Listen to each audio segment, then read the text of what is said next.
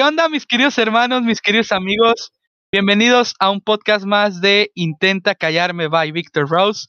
Vaya semana que hemos tenido, fue una semana bastante chida, bastante coqueta y un poco catastrófica, como diría una de los nuevos miembros que tenemos aquí. Pero primero que todo, antes de presentar el tema y de iniciar con, pues, con los invitados del día de hoy, cuéntenme amigos, ¿Cómo nos fue en el stream pasado? Porque en realidad fue una, una catástrofe. Este tema ya lo teníamos previsto para, para un stream, pero pues no salió. ¿Cuáles son sus impresiones al respecto, mi querido Alan García, Israel y Adrián? no, amigo, ¿qué te digo? De veras, catastrófico esto, esta situación, de verdad. No, no, no, no, no. Mi querido Irra.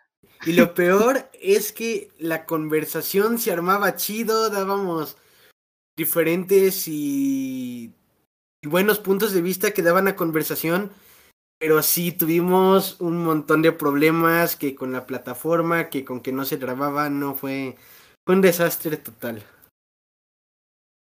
Luego que el buen Adrián Carrillo tuvo problemas con el audio también.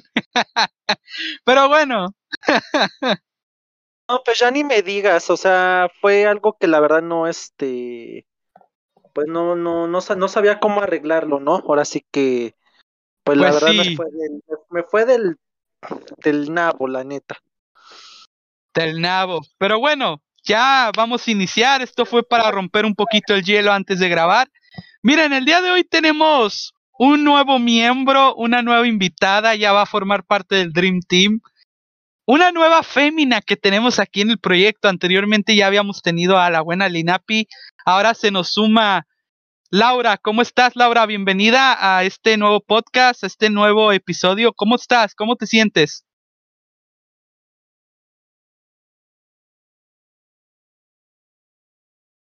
Eh, ¿Cómo estás? Eh, está teniendo fallas con el audio, pero pues bueno, ya vamos a, a proceder ahorita a iniciar. Esperemos si el audio se establezca ahorita. Pero bueno, eh, el día de hoy es un tema bastante bueno, bastante interesante. Como lo platicamos hace rato, fue. Es el tema del mejor stop motion. Nosotros tenemos una lista de cinco proyectos, de cinco entradas, en donde vamos a hablar básicamente de lo que es un stop motion, un proyecto stop motion, las películas que nosotros consideramos que son mejores y al final, en el orden que queramos, vamos a hacer un top 5 de nuestras películas favoritas de stop motion. Ahora sí, ¿quién quiere iniciar en esto? Eh, Laura, eh, ¿ya se restableció tu audio o no? Estamos teniendo un poquito de problemas ahorita, pero no importa. Eh, a ver, ¿cuál es el primer proyecto, mi querido Alan? Tu primer stop motion en tu lista que tienes.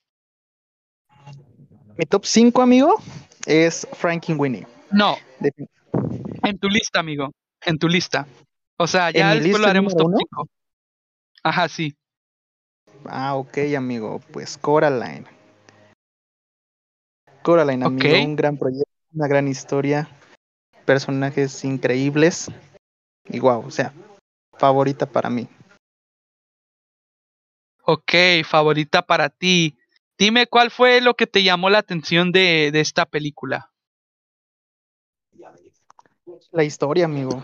Creo que la historia a nivel a nivel terror está muy bien armada, amigo, ya que cuando la anunciaron pues era como una película familiar y realmente no, o sea, un niño que la vea, hay escenas muy fuertes.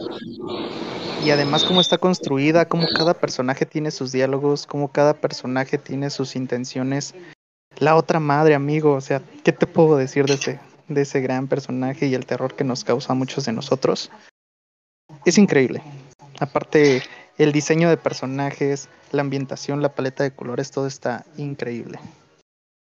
Sí, Coraline, un proyecto del año 2009. Ahora sí, ya se restableció el audio de Laura. Laura, ¿cómo estás? Bienvenida. Ya, aquí estoy. Muchísimas gracias por la invitación. La verdad es que estoy súper emocionada porque es un proyecto nuevo para mí. pero estoy muy entusiasmada porque creo que puedo tomar eh, o retomar temas a lo mejor ya olvidados y pues nutrirme sobre todo de ustedes, ¿no? que a lo mejor ya tienen un poquito de más tiempo con esto. Muchas gracias por la invitación. Sí.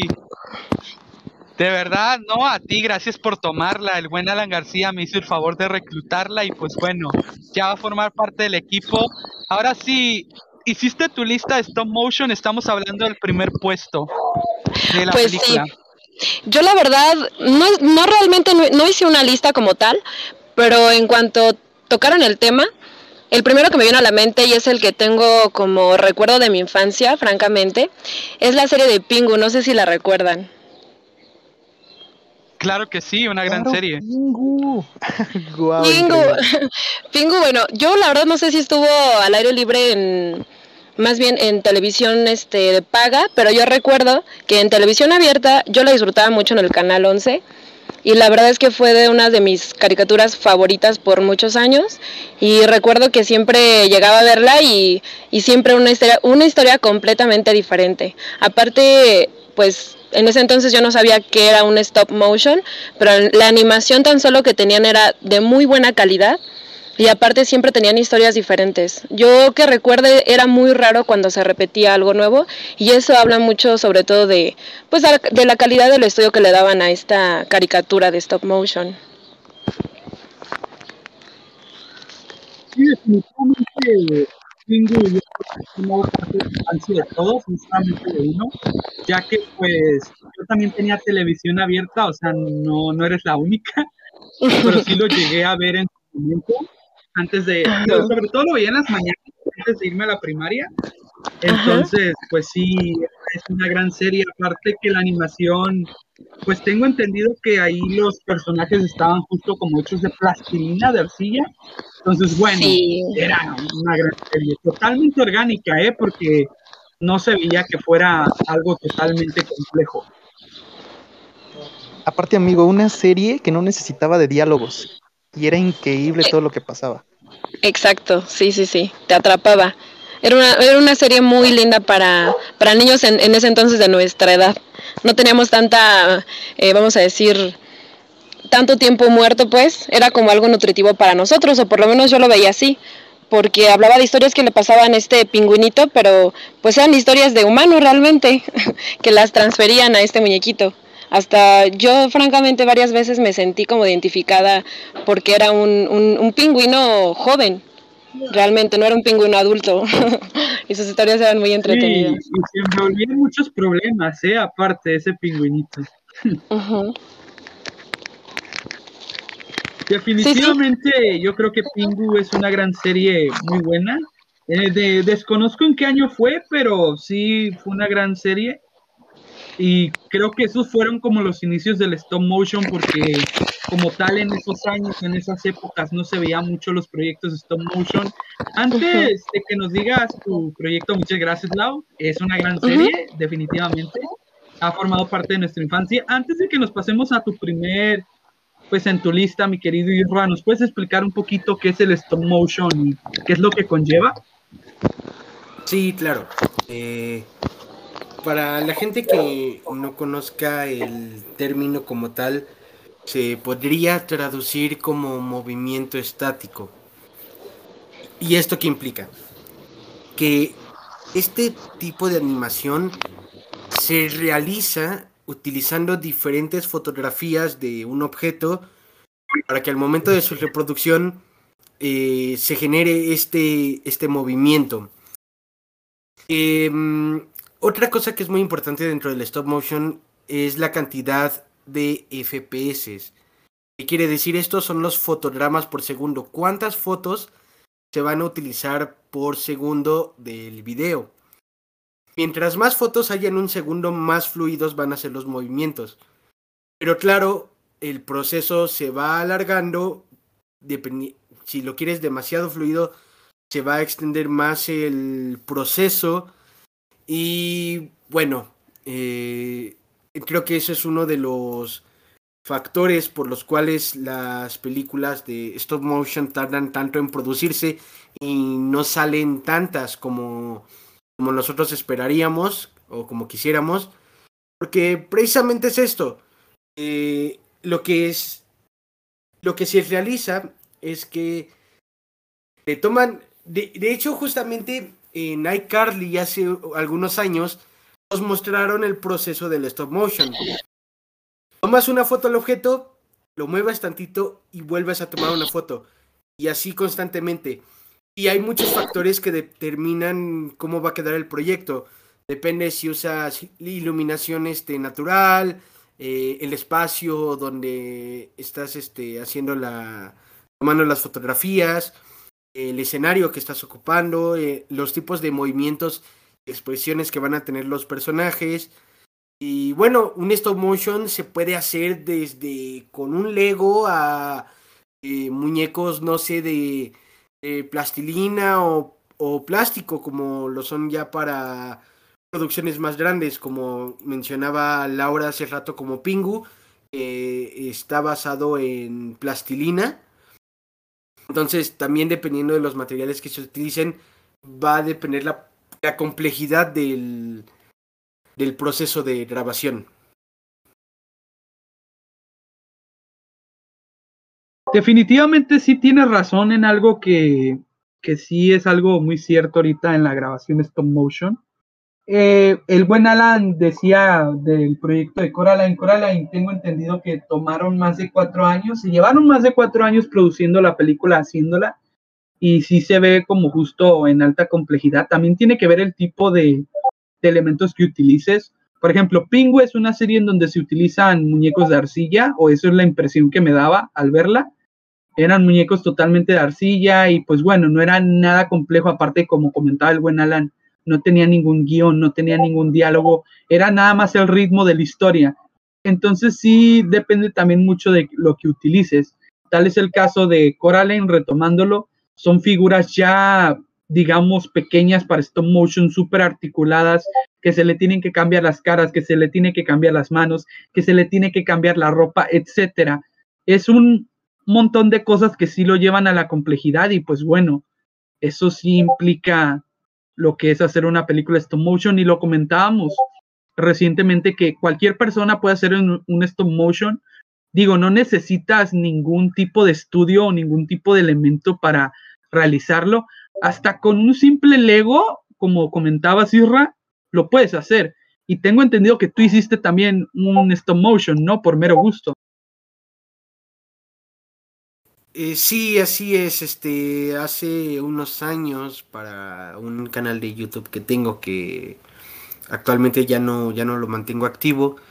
Eh, hice dos stop motion. En uno de ellos la mitad de, mm, proceso me ayudó un amigo para grabar.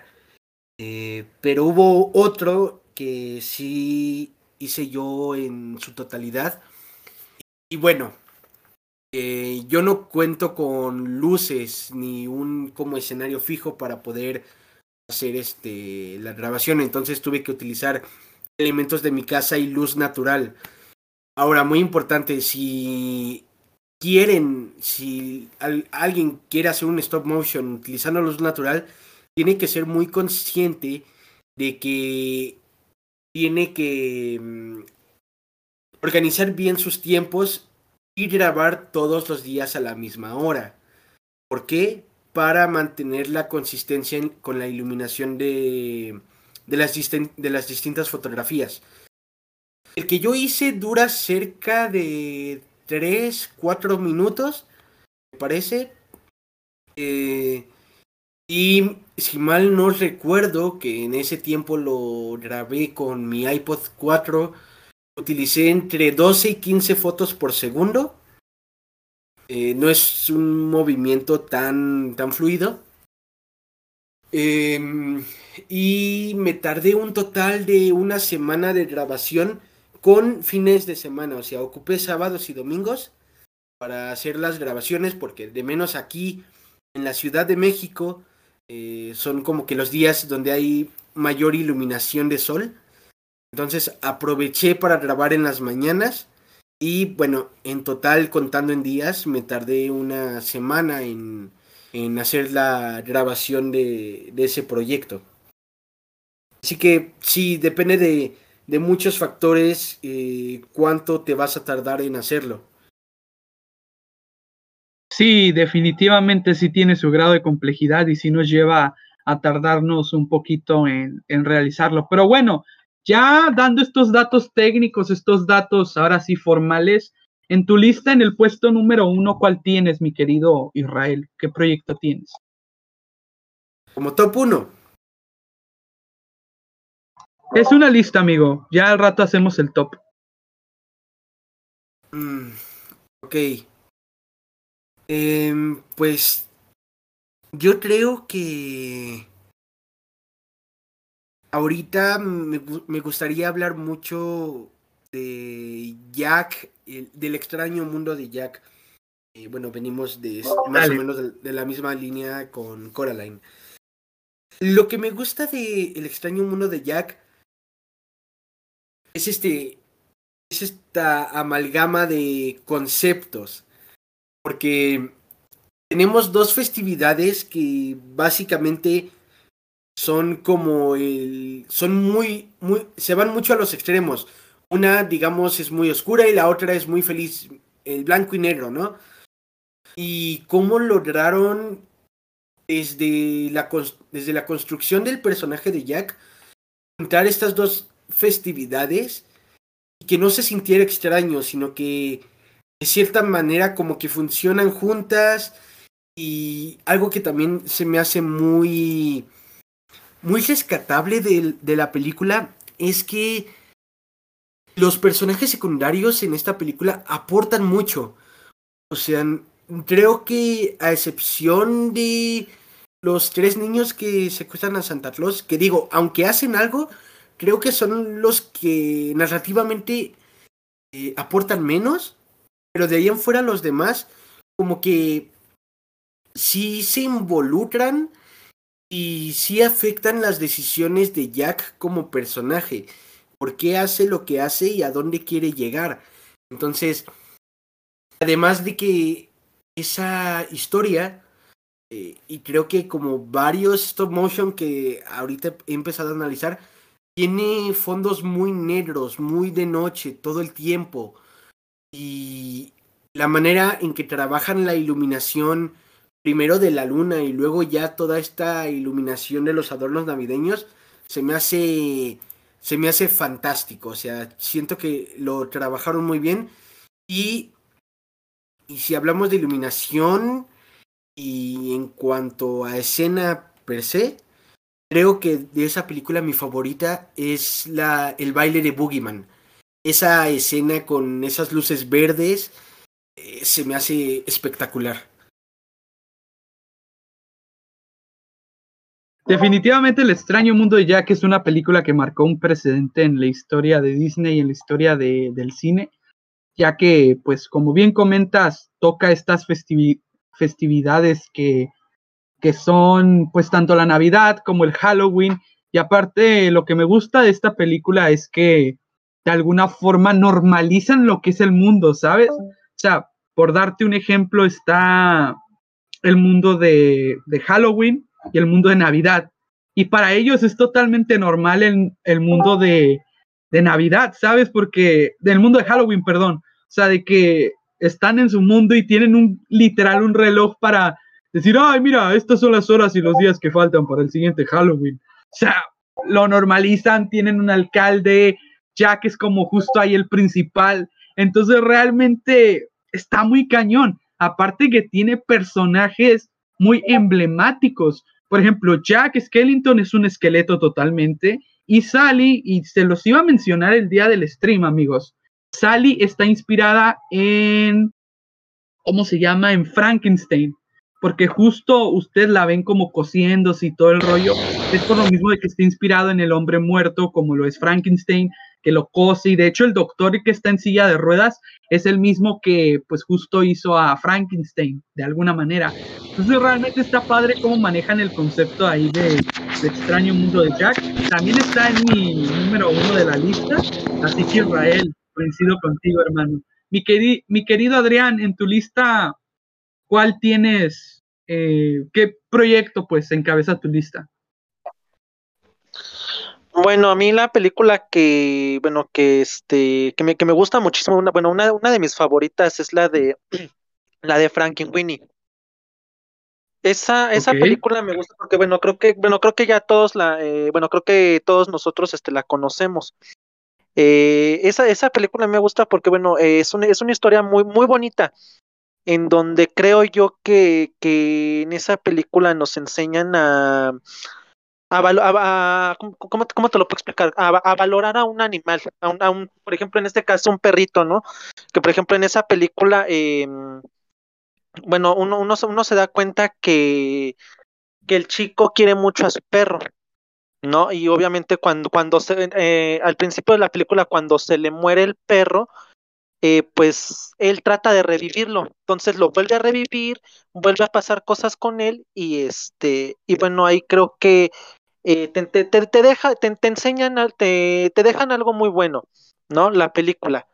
Y aparte, bueno, creo que eh, es una película que, eh, que Tim Burton hizo y que, bueno, aparte también ha, eh, tenido, ha tenido películas muy buenas, como por ejemplo El cadáver de la novia, Frankenweenie, eh, creo que también la de, la de Alicia en el País de las Maravillas, y son películas muy buenas. Entonces, este, pues es una historia que a mí me gusta mucho y es una de mis favoritas. Fíjate que Frankie Winnie es una historia muy interesante porque vemos más que nada este tipo de, este concepto, ¿no? De lo que es el Frankenstein, pero versión perro, ¿sabes cómo? Entonces yo siento que manejaron muy bien el concepto de la película. Te digo, desconozco quién la pudo haber dirigido, probablemente Tim Burton, no sé si, no sé si sea él. Corríjanme chicos si Tim Burton no la, si la dirigió o no la dirigió, pero es una película totalmente muy buena. Aparte que la adaptan en este concepto, y este es un punto que quiero aclarar, que totalmente la película, no sé si ustedes se den cuenta amigos, totalmente la película es en blanco y negro. En ningún momento está, digamos, realizada a color. Sea, que yo sepa, ninguna escena tiene así escenas a color. Toda la película es en blanco y negro y nos remonta a las épocas antiguas en donde las películas realmente estaban a blanco y negro. Entonces se me hace un concepto súper bueno, qué bueno que la pusiste en la lista, amigo, porque sí es una gran película muy bien hecha, aparte que toca temas antiguos totalmente, así que muy bien, amigo. Ahora sí que, pues bueno, a mí me toca dar el, eh, quien encabeza mi lista es El extraño mundo de Jack, como lo comenté hace rato. Es una película muy buena, eh, hecha por Tim Burton, que de hecho El extraño mundo de Jack, Tim Burton como tal no la hizo.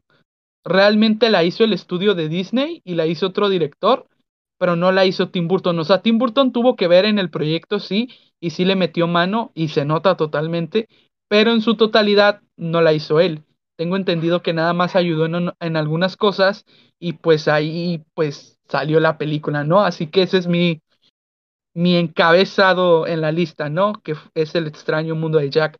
Pasándonos al segundo puesto, al segundo proyecto en la lista, mi querido Alan, tu segundo proyecto que tienes en la lista, amigo. Mira, amigo, una de mis películas también favoritas y que también es infancia y que la verdad en su momento me impactó demasiado es Pollitos en Fuga, amigo. Esta película okay. tiene un tema tan cañón en cuestión de, de cómo en, en, los mataderos pues utilizan a las gallinas y cómo son tan crueles con ellas.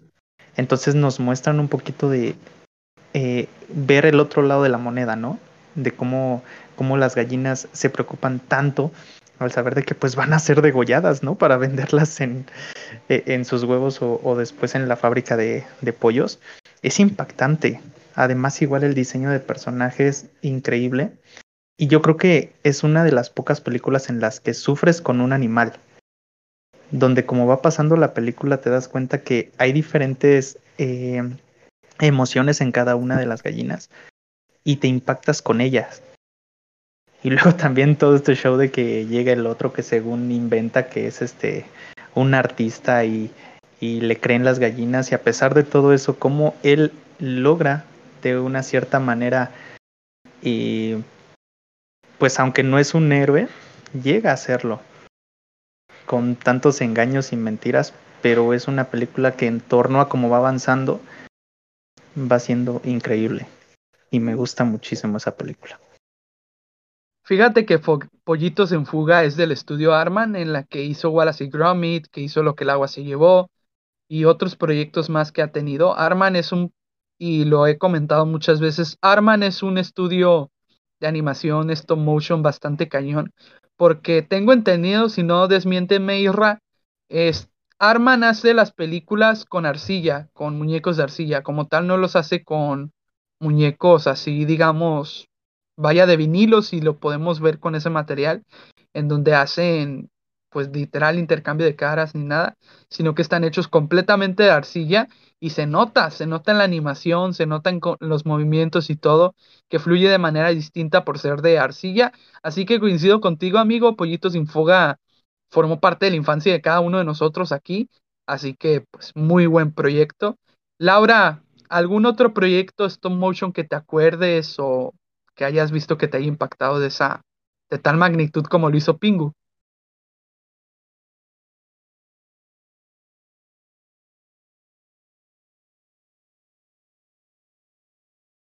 Ah, seguimos teniendo problemas con el audio de Laura.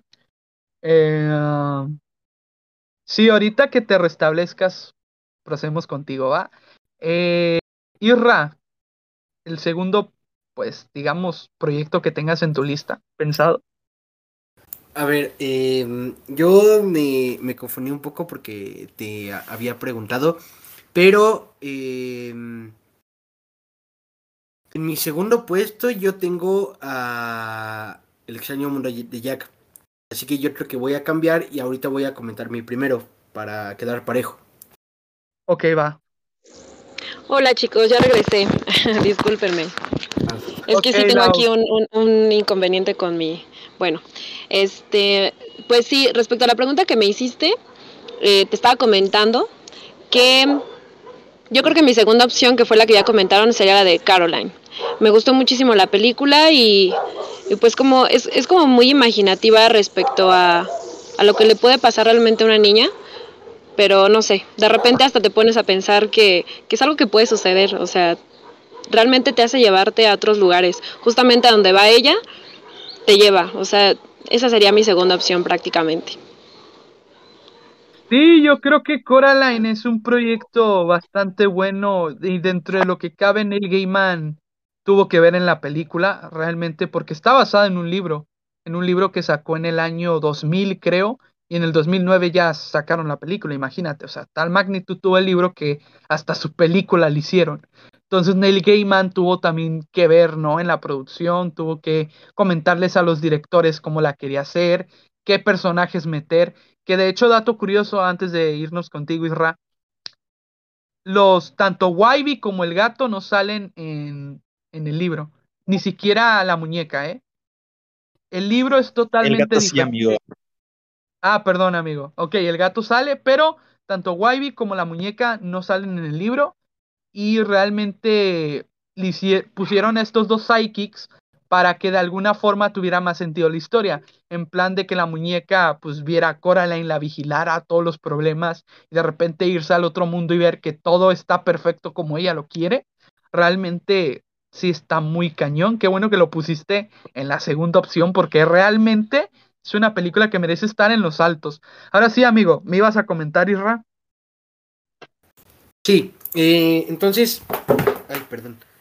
Eh, por ese por esa pequeña confusión voy a dar ahorita mi, mi, número uno de la lista que y voy a hablar de de una película que tal vez a muchos no se les haga como o no la consideren como la mejor historia pero aún así creo que es una excelente historia y hablo de Cubo y me parece que era el viaje del samurái algo así la de Cubo se me hace una película increíble por muchas razones. Em, primero que nada, los diseños de personajes están muy, muy interesantes.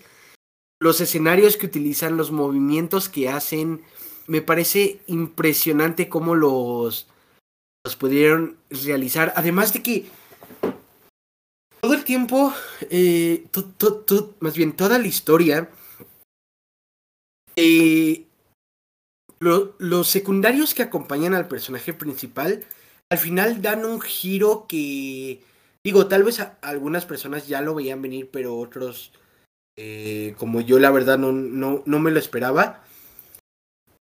Y cuando te dan estas revelaciones los otros do- dos personajes de, los secundarios, es como, wow, curiosamente eh, le fueron enseñando a Cubo a cómo superar los obstáculos y a cómo eh, llegar al final, bueno, para enfrentarse a este, a este villano. Y hace poco an- anduve investigando y esa película en su año, me parece que fue 2017, ganó a Mejor Película de Animación.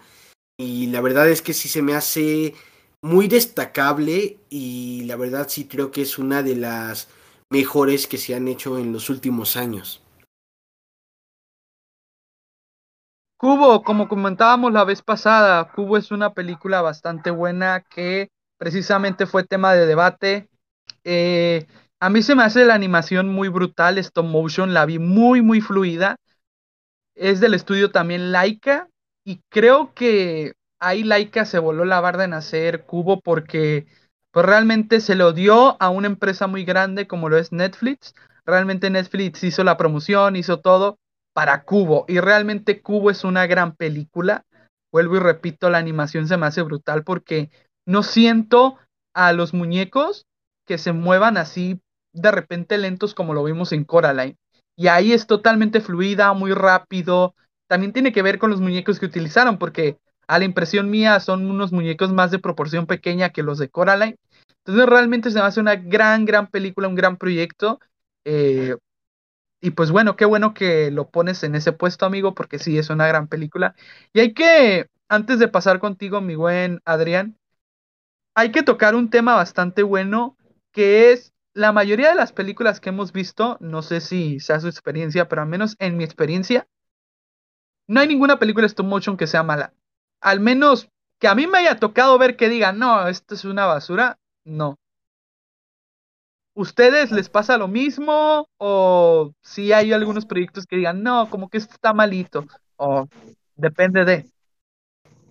Yo, amigo, yo tengo una película que, que odio. ¿Cuál es, amigo? Es la de la de Jim y el durazno gigante. No mames, güey.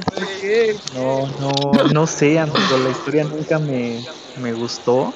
Se me hizo una película muy tediosa. No sé, realmente nunca le he dado la oportunidad de verla completa.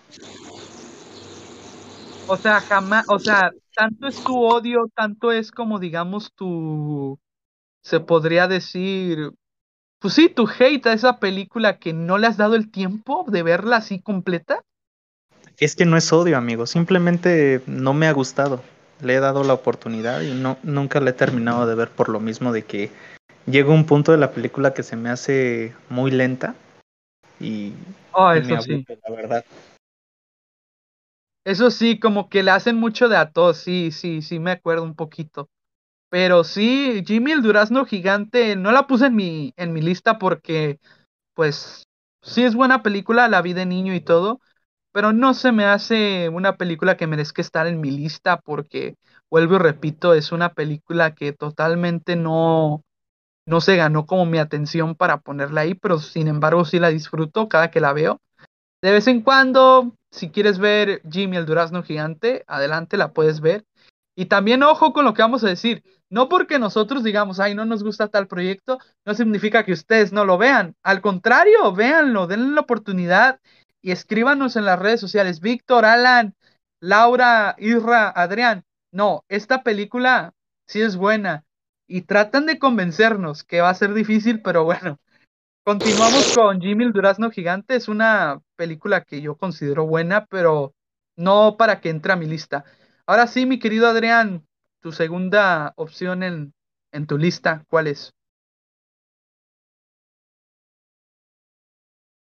Pues lo siento mucho, pero mira, una de mis favoritas es exactamente de la que están hablando ahorita. La de Gigante. Ándale. De hecho, esa película como tiene años, años, años que no la veo. Pero la verdad es que sí me acuerdo mucho de esa, de esa película. Eh, a mí lo que, bueno, me, me, me, me gustó, a pesar de que, por ejemplo, eh, no es una película, bueno, eh, empieza la película como, ¿cómo te puedo decir? Como personas normales de carne y hueso, o sea, no empieza como stop motion.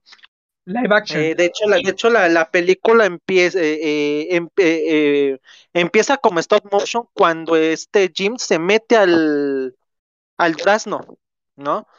Y de hecho, este, bueno, esa, esa película a mí, a mí me gusta mucho porque pues creo que tiene, creo, creo que, creo que eh, es una de las de, de, mis de las películas que, que más me ha entretenido, ¿no? En el hecho de que de que pues cuando, cuando te vas a imaginar que vas a ver un, un durazno gigante y te vas a meter en él y vas a, a viajar para ir a creo que creo, creo que me, creo que se va a la ciudad de Nueva York, ¿no? Y este y al final de cuentas, bueno, pues a pesar de que Jim sufrió mucho con, con sus días de, de, niño, eh, cuando él llega a la ciudad, pues obviamente eh, él, se, él, él, él, se queda ahí viviendo en, en, el, en el hueso del, del pero ya obviamente eh, pues con su, con su casa, o sea, ya el hueso ya formado como, como una casa. Entonces creo que, creo que la, creo que es una película que, que tiene una, que tiene, que tiene una buena animación, una, una muy buena, una muy buena escenografía. Creo que este es una de mis películas también favoritas. Pues no lo sé, amigo. Por ejemplo, yo en cuestión de, de personajes no me gustan. Siento que están hechos como, como un como hecho por un niño chiquito. O sea, venimos de, creo que el extraño mundo de Jack fue primero. Y en comparación de personajes, no inventes. El extraño mundo de Jack están brutales cada personaje. Y en esta sí siento como que estoy viendo Pingu, ¿me entiendes? Y siento todavía que Pingu es mejor que. A, a mí me, me, gustaría eh, complementar un poquito de este tema en cuanto a Jimmy y el durazno gigante. Porque sí, de hecho, eh, comprobé lo que ahorita dijo Alan, que esta, la del extraño mundo de Jack es del 93 y esta de Jimmy el durazno gigante es del 96. Pero aún así, creo que a día de hoy no se ha hecho una película como esta. O sea, tal vez un poquito eh, la de la gran aventura Lego, pero esa la podemos tomar más tarde porque no es exactamente stop motion, ya lo platicaremos. Pero el hecho de que la película tuviera dos segmentos, me parece que es en el principio y creo que también al final de la película, que incluyera como a personajes live action, como, como parte del trayecto, se me hace una idea brillante porque hasta el día de hoy una película tal cual no lo has repetido. O sea, no has repetido esa fórmula, no se han arriesgado a hacer esto, a hacer esto mismo y más allá del diseño de personajes y de la historia que a nivel de iluminación creo que creo que a nivel de iluminación esa película de Jim es mi favorita de stop motion manejan la, la, iluminación de una manera magistral. Y aunque sí, bueno, yo que la vi de, de pequeño, que me imagino como muchos de nosotros y esperemos también de la audiencia, eh, a mí llegaba un punto en que me daban miedo los personajes, o sea, a, a comparación, si hablamos del extraño mundo de Jack, los diseños de personajes son más suaves, por así decirlos, como que más agradables a la vista y los de Jimmy el Durazno Gigante son un poquito más bizarros, un poquito más extraños. Si mal no recuerdo, están. Eh, están basados en insectos. Creo recordar. Ahí corríjanme si me equivoco. Más o menos me acuerdo. Sí, son Pero, insectos. No son insectos. Sí. Ajá, los hacen un poco más bizarros que, que lo que hicieron con con Jack. Y bueno, para un niño pequeño está como de, oye, por favor, quita esa película que no me gusta. Pero sí, o sea, a mí me gustaría ver que eh, otras empresas que se dedican a producir este, películas de stop motion, tal vez no que repitieran esta fórmula de meterle live action, pero también que se empiecen a arriesgar más. Porque ese tipo de tácticas son las que luego empiezan a jalar a más público. Son las que al final del día les van a generar ganancias. Entonces, eh, Jimmy el Durazno Gigante, para ser del 96, siento que sí marcó un precedente en las películas stop motion. Definitivamente, el Durazno Gigante para mí es una gran película. Te repito, no la puse en mi lista porque yo no siento que merezca estar en la lista. O sea, es una gran película, pero no a tal grado de ponerla en la lista.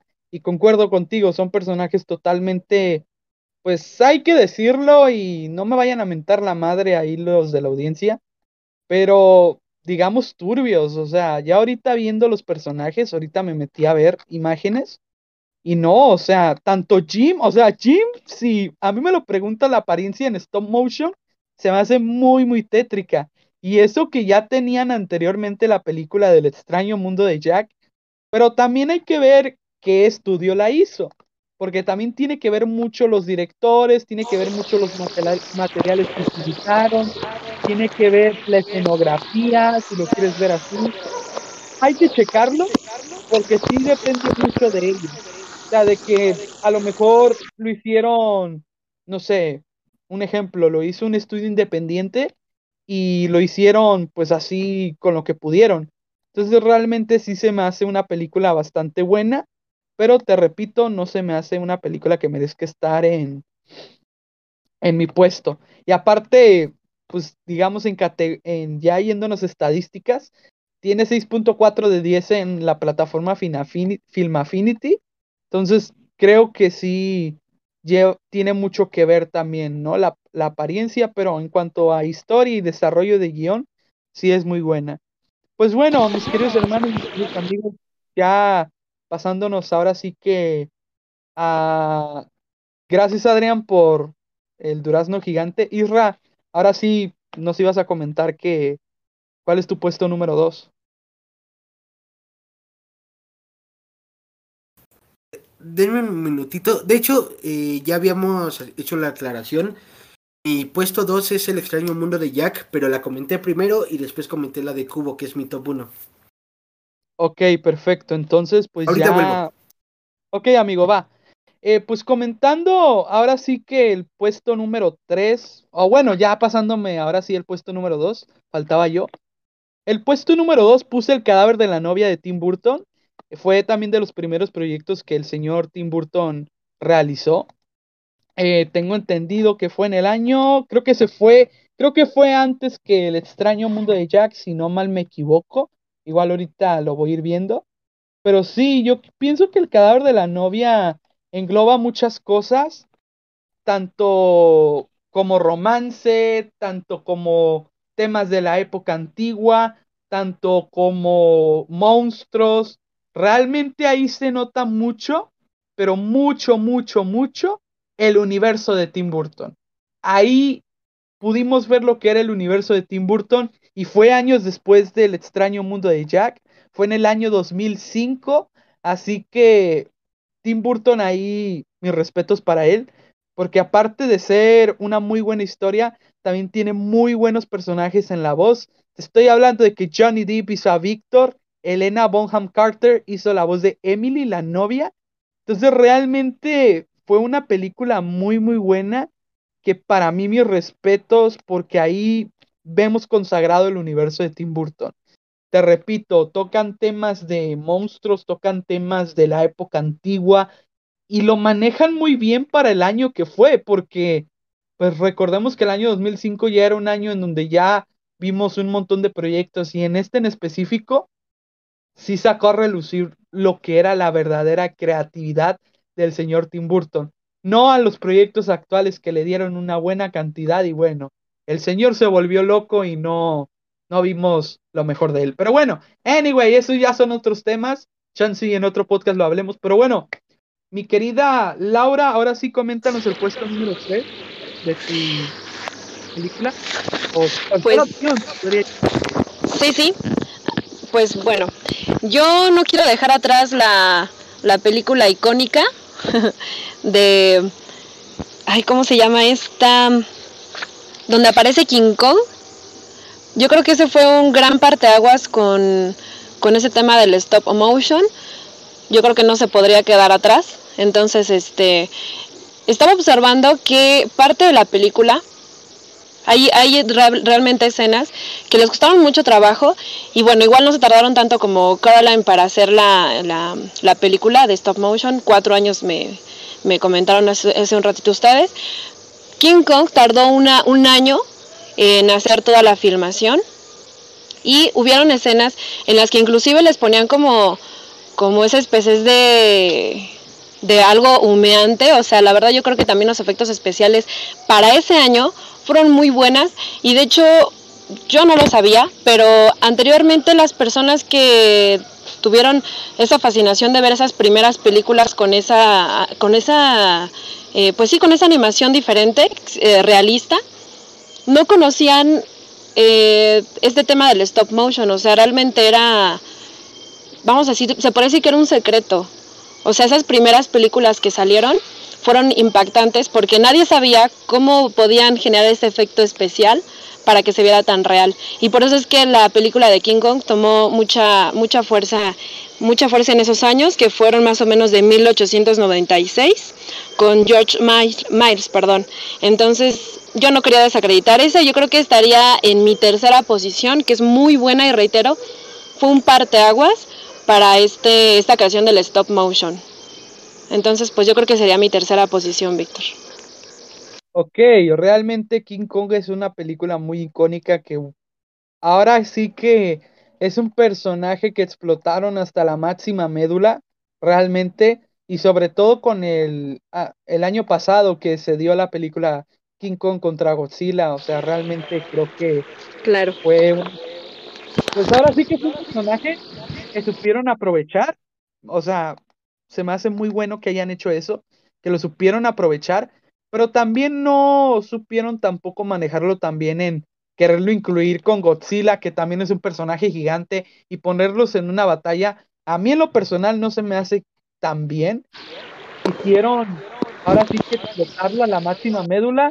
En algún momento lo consiguieron, sí, pero yo no siento que también haya sido tan necesario ver ese enfrentamiento. Pero retomando el tema de King Kong, la primerita, se me hace una buena película porque es un personaje icónico, un monstruo icónico, y yo creo que lo podemos ver en todos lados, ¿no? Es un personaje que identificas. Si no conocen la película, por lo menos van a conocer el personaje, que realmente es muy, muy bueno. Así que te felicito, Laura, que uno que lo pusiste en la tercera posición, porque sí merece también estar en esa lista. Así que, supuesto. Alan García, TV, tu tercera posición en tu lista de proyecto. Bueno, amigo, de hecho quiero recalcar de que yo nunca había pensado en la de en la de King Kong, realmente no estaba en mi mente, estaba en blanco en esa situación y qué bueno que Laura la pudo sacar, porque realmente era una película que por lo menos para mí había quedado en el olvido. La había visto hace ya varios años, pero si te soy sincero, hasta en este momento no me acuerdo bien de la historia. Pero imagínate, o sea, en esos años de 1800 y pico, que ya empezaran a hacer el, el stop motion, es algo impresionante. O sea, entonces estamos hablando de que ya este modo de, de, de animación ya tiene muchísimos años. Y que hasta la fecha sigue dando de qué hablar y hasta la fecha siguen haciendo ese tipo de, de calidad en las películas y es impresionante. De ahí pasando a, a la siguiente película que es mía, este sería Wallace y Gromit, La batalla de los vegetales. Pero ¿De aquí yo creo que, ajá, de Arman, amigo. Y yo creo que de aquí conlleva muchísimo todo también la, la serie, que fue mucho antes de esa película, y cómo estos personajes eran, eran comedia prácticamente, pero una comedia totalmente bizarra, donde un señor adulto y un perro hacían muchísimas cosas como viajar al espacio, como estar en una luna de queso.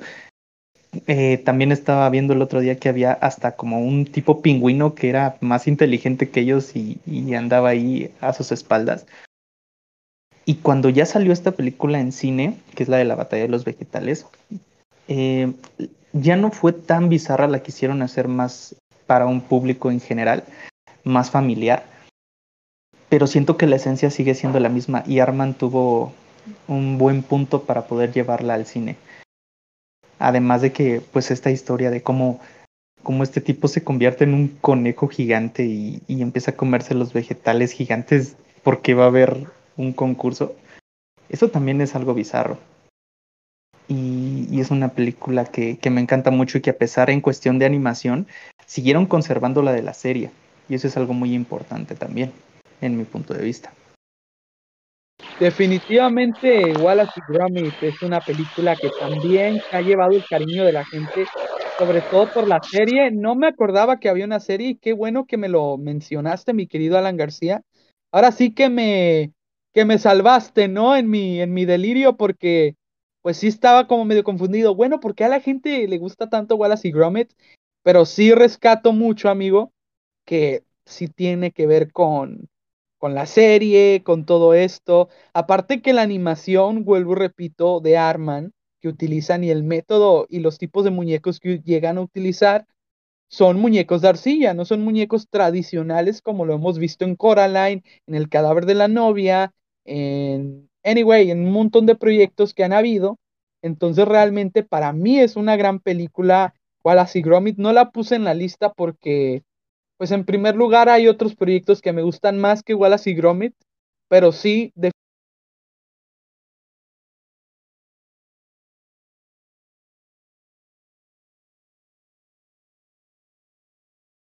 definitivamente. Sí, por supuesto. Perfecto. Eh, creo que en el, en el tercer puesto, yo la que tengo es Pollitos en Fuga. Eh, no solo por el argumento de que es infancia y todo, sino porque más allá de lo que al, casi al principio del, del podcast comentó Alan, eh, creo que a compar creo me es, del mismo creador que Wallace y Gromit, pero siento que narrativamente es más fuerte Pollitos en Fuga que, que las de Wallace y Gromit. Porque, y bueno, tiene mucho que ver este el medio y el contexto, ya que Wallace y Gromit empezó en televisión con historias muy simples, muy cortitas, luego se trasladó a televisión, en cambio, digo, a, a cine. En cambio, Pollitos en Fuga fue un proyecto completamente pensado para cine y sí con este mindset de hacer una historia, no digamos compleja, pero algo así más más madura, no tirándole a lo a lo de para niños o algo simple. Y los personajes están muy bien desarrollados y más allá del diseño de personajes que aunque mantiene su estilo, son como que únicos cada uno. Eh, creo que sí es una... Hasta el momento creo que es una de las películas más fuertes en cuanto a stop motion y creo que es una que, que no puede faltar que uno vea. O sea, es... Es, es algo que de verdad este, creo que impactó en, en su momento. Y creo que gracias a esa película, porque si mal no recuerdo, obvio salió antes que Wallace y Gromit en el cine. Al sacar esa película, yo creo que este señor se dio cuenta que el formato le sirvió, les, eh, digamos que le generó, y fue como que el impulso que necesitaba Wallace y Gromit para llegar a los cines. Entonces, siento que por ahí también hay un un como de para analizar, ¿no? Acerca de, de esta película. Definitivamente Wallace y Gromit y Pollitos en Fuga, que también tiene que ver mucho la serie, mi querido, eh, la serie El Año. Eh, Pollitos en Fuga, tengo entendido que ya fue ya más en estos tiempos, tengo, que yo me acuerde, la anunciaron en el año 2011, igual ahí desmiéntanme, estoy equivocando si estoy en lo correcto, pero ya fueron ya más años ya más avanzados, en donde Arman ya estaba pensando completamente en hacer proyectos de cine. Entonces yo siento que Pollitos en Fuga es una gran película, como lo comentamos. De igual forma, a mi criterio, yo no siento que sea... Y eso es algo que quiero aclarar aquí con mis compañeros y con... Eh, eh, te doy el dato, Pollitos en Fuga es del 2000. Ok, del 2000. Entonces sí, o sea, ya tiene mucho que ver el año, ¿me entiendes? Entonces yo siento que, pues mira, comparemos también épocas. En el año 88 fue la serie Wallace y Gromit, que fue nada más como cortos, pequeños, de Wallace y Gromit en aventuras.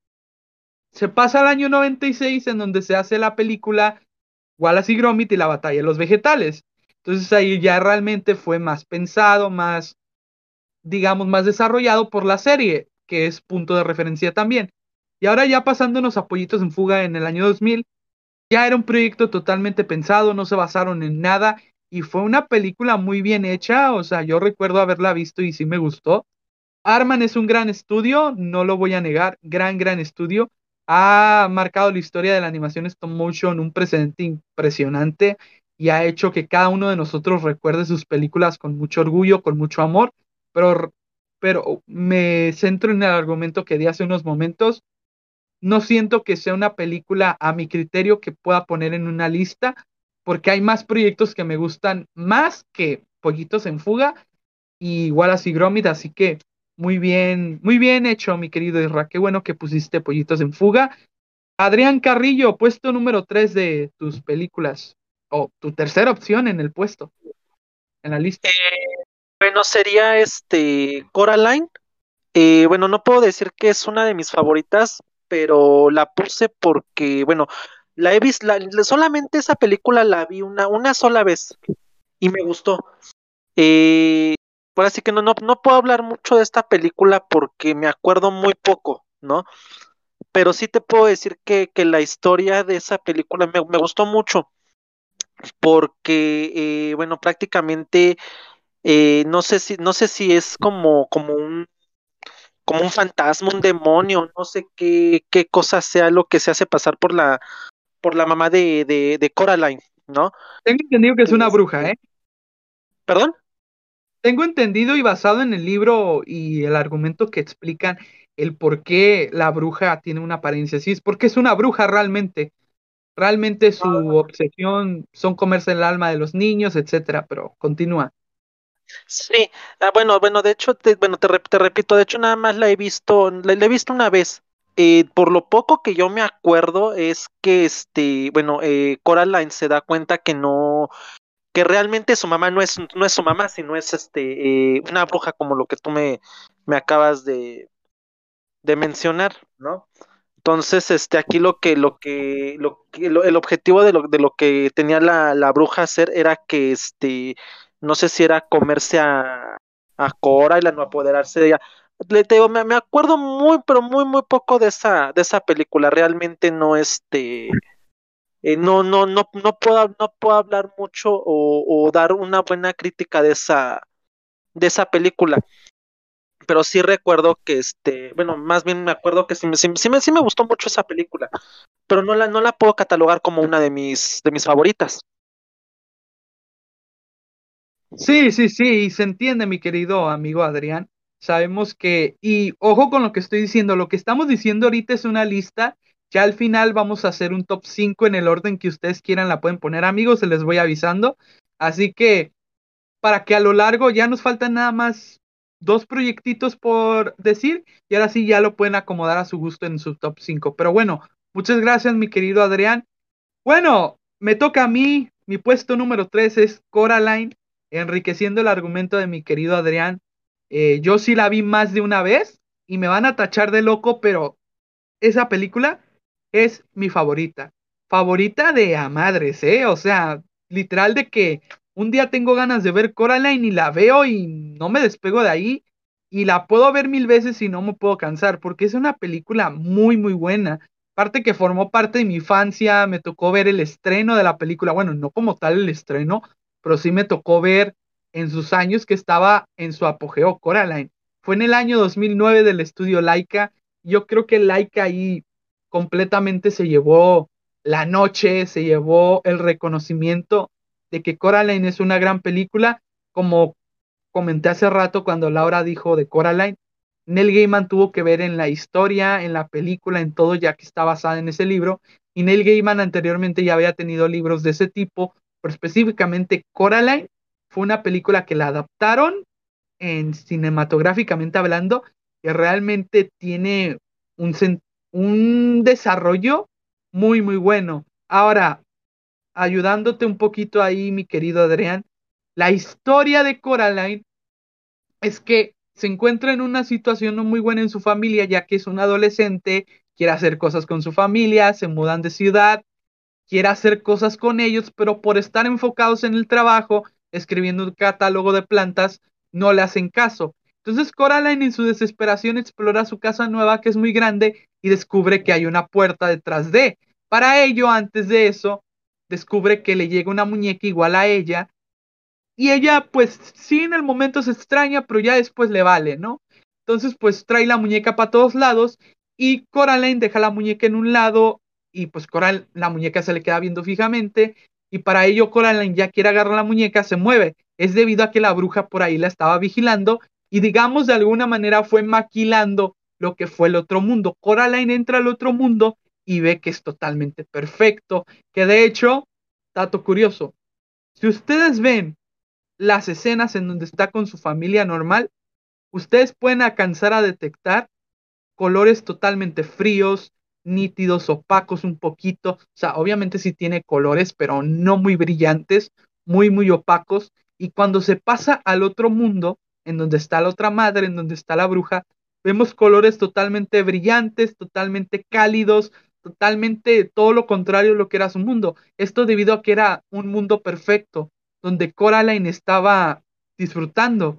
Se extraña que tienen ojos de botón, sí, pero le vale porque es un mundo perfecto. Hasta que la bruja le dice, ¿sabes qué? Te quiero coser los ojos y te vas a quedar aquí conmigo si así lo deseas. Y pues Coraline se encuentra en una batalla. Anyway, te quemé un poquito ahí la historia, mi querido Adrián, pero es más o menos lo que trata la película. Y repito, la historia se me hace muy buena. Es totalmente basada en el libro de Neil Gaiman, nada más agregando estos dos elementos que fueron Wybie y la muñeca. En el otro libro no existen. Realmente está Coraline y el gato. Y realmente aquí es una recomendación que les hago. Si ustedes no han leído el libro de Coraline, no es necesario que lo lean porque no se pierden de mucho.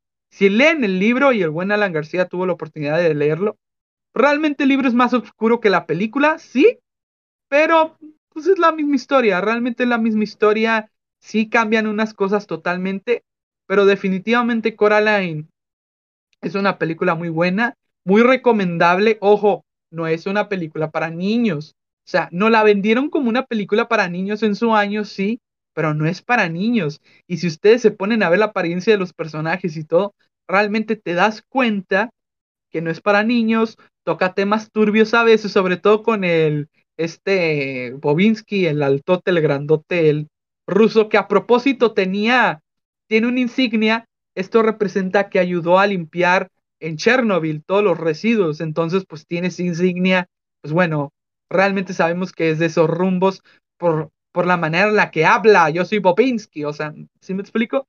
Entonces realmente es una gran película que tiene muy buenas escenas, muy buena paleta de colores, pues bueno, realmente es una película que a mí me encanta. Laura, tu cuarta opción en tu lista de stop motion. Híjole, pues yo creo que igual eh, dejaría a, a Wallace y Gromit. Esa sería mi cuarta posición. A mí me gustó muchísimo esa película. No la puse en mis primeras opciones porque yo estoy enamorada de Pingu. Eh, pero pues bueno, no, no quise hablar mucho de, lo que ya se habló de esas dos películas porque, creo que fue bastante importante. Pero lo que quiero rescatar, Víctor, y eh, con el resto de mis compañeros también y con los que nos escuchan, es este, pues hacer esa comparativa. En mi, vamos a decir, en mi experiencia personal, en cómo yo pude decidir el, lugar de las películas que yo observé, yo creo que ustedes estarán de acuerdo conmigo o algunos, pues es yo creo dependiendo en qué momento tú te encuentres y puedas eh, sentir lo que te está transmitiendo la película. Que por supuesto, como lo acabas de decir, Víctor, pues tiene que ver mucho con los colores, con eh, realmente eh, el trasfondo de lo que te quiere dar a entender o el mensaje de lo que lleva la película. Yo no sabía que esta película de Caroline, por ejemplo, llevaba un libro eh, de por medio. Francamente, es un, un comentario súper personal. No me gusta ver una película y leer el libro o leer el libro y ver la película porque como que se va tu imaginación, ¿sabes? O sea, como que siempre yo prefiero leer el libro y, y este y quedarte con la imagen que tú tienes en la cabeza, ¿no? Pero de, eh, regresando al tema, pues no sé, yo creo que una película nos puede llamar mucho la atención de acuerdo a las, a las sensaciones que nos hace sentir. Por ejemplo, regresando un poquito al mundo, eh, al extraño mundo de Jack, yo recuerdo que me, me gustó, pero yo no la puedo catalogar en mis favoritas porque justamente algo que, bueno, igual tiene que ver mucho con mi forma de ser, la noto muy muy oscura, sí es muy este muy tenebrosa, no es algo que realmente dé miedo porque pues al final acaba es algo animado, pero pero está muy oscura, realmente sus escenas también las siento muy negras y es algo que resalta del, de, de, esta, de este stop motion, del extraño mundo de Jack. Pero lo que sí admiro es el, los bailes, o sea, la, vamos a decir, es una...